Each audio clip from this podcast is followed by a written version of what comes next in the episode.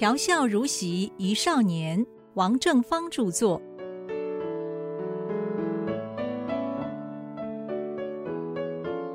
亲爱的听众，今天的题目是留学梦碎，下落不明。寿鹏大哥出国的前一天没到我们家来，他约了好朋友去碧潭划船。我们家里突然出现了一位不速之客，一个头发上抹了很多油的中年人，穿着一件轻飘飘的香港衫。态度很倨傲，进了门就直呼父亲的名字。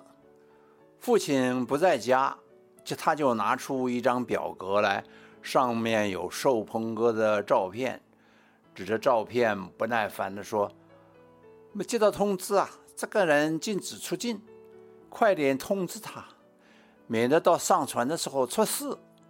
你们是他的家属吧？”母亲摇摇头。那个人就皱起眉头来，自言自语地说：“哦，怎么他把联络地址写在这里呢？”说完，转身就走了，也不知道他是哪儿来的。母亲就叫我赶快去碧潭找寿鹏大哥。站在碧潭的吊桥上远望啊，还好今天划船的人不多。远处有一条船，好像是寿鹏哥和他的朋友在划着，但是距离太远了，大声叫他也听不见呢。我就租了条船，朝着那个方向尽力的去划。我永远忘不了寿鹏大哥听我讲完这个坏消息时候的表情，一张原来非常欢欣快乐的脸呐。立刻垮了下来，像一座大楼被爆破了，建筑物瞬间就成了一堆瓦砾。当天我们在家里吃晚饭，父亲说了一大堆安慰他的话。寿鹏大哥失魂落魄的，一口一口咬着他的馒头，咀嚼的非常慢。然后他开始讲他少年时候离开家乡逃难的经过，就像乞丐一样的抓住火车门的把手，身子就吊在车身的外面，一路南下到了广州，真是九死一生啊！在台湾终于上了大学，以为去美国留学就是他人生最后的一道关卡。只要过去，就解脱了。以后努力研究学术就好了。嗨，怎么样也没想到，现在变成这个样子。说到这个地方，他的声音有些哽咽，然后他放声的痛哭起来，像一头受伤的野兽在嚎叫。餐桌上所有的人都被镇住了，激烈的情绪波动过了以后，寿鹏大哥长叹了一声，说：“真是天网恢恢呀！”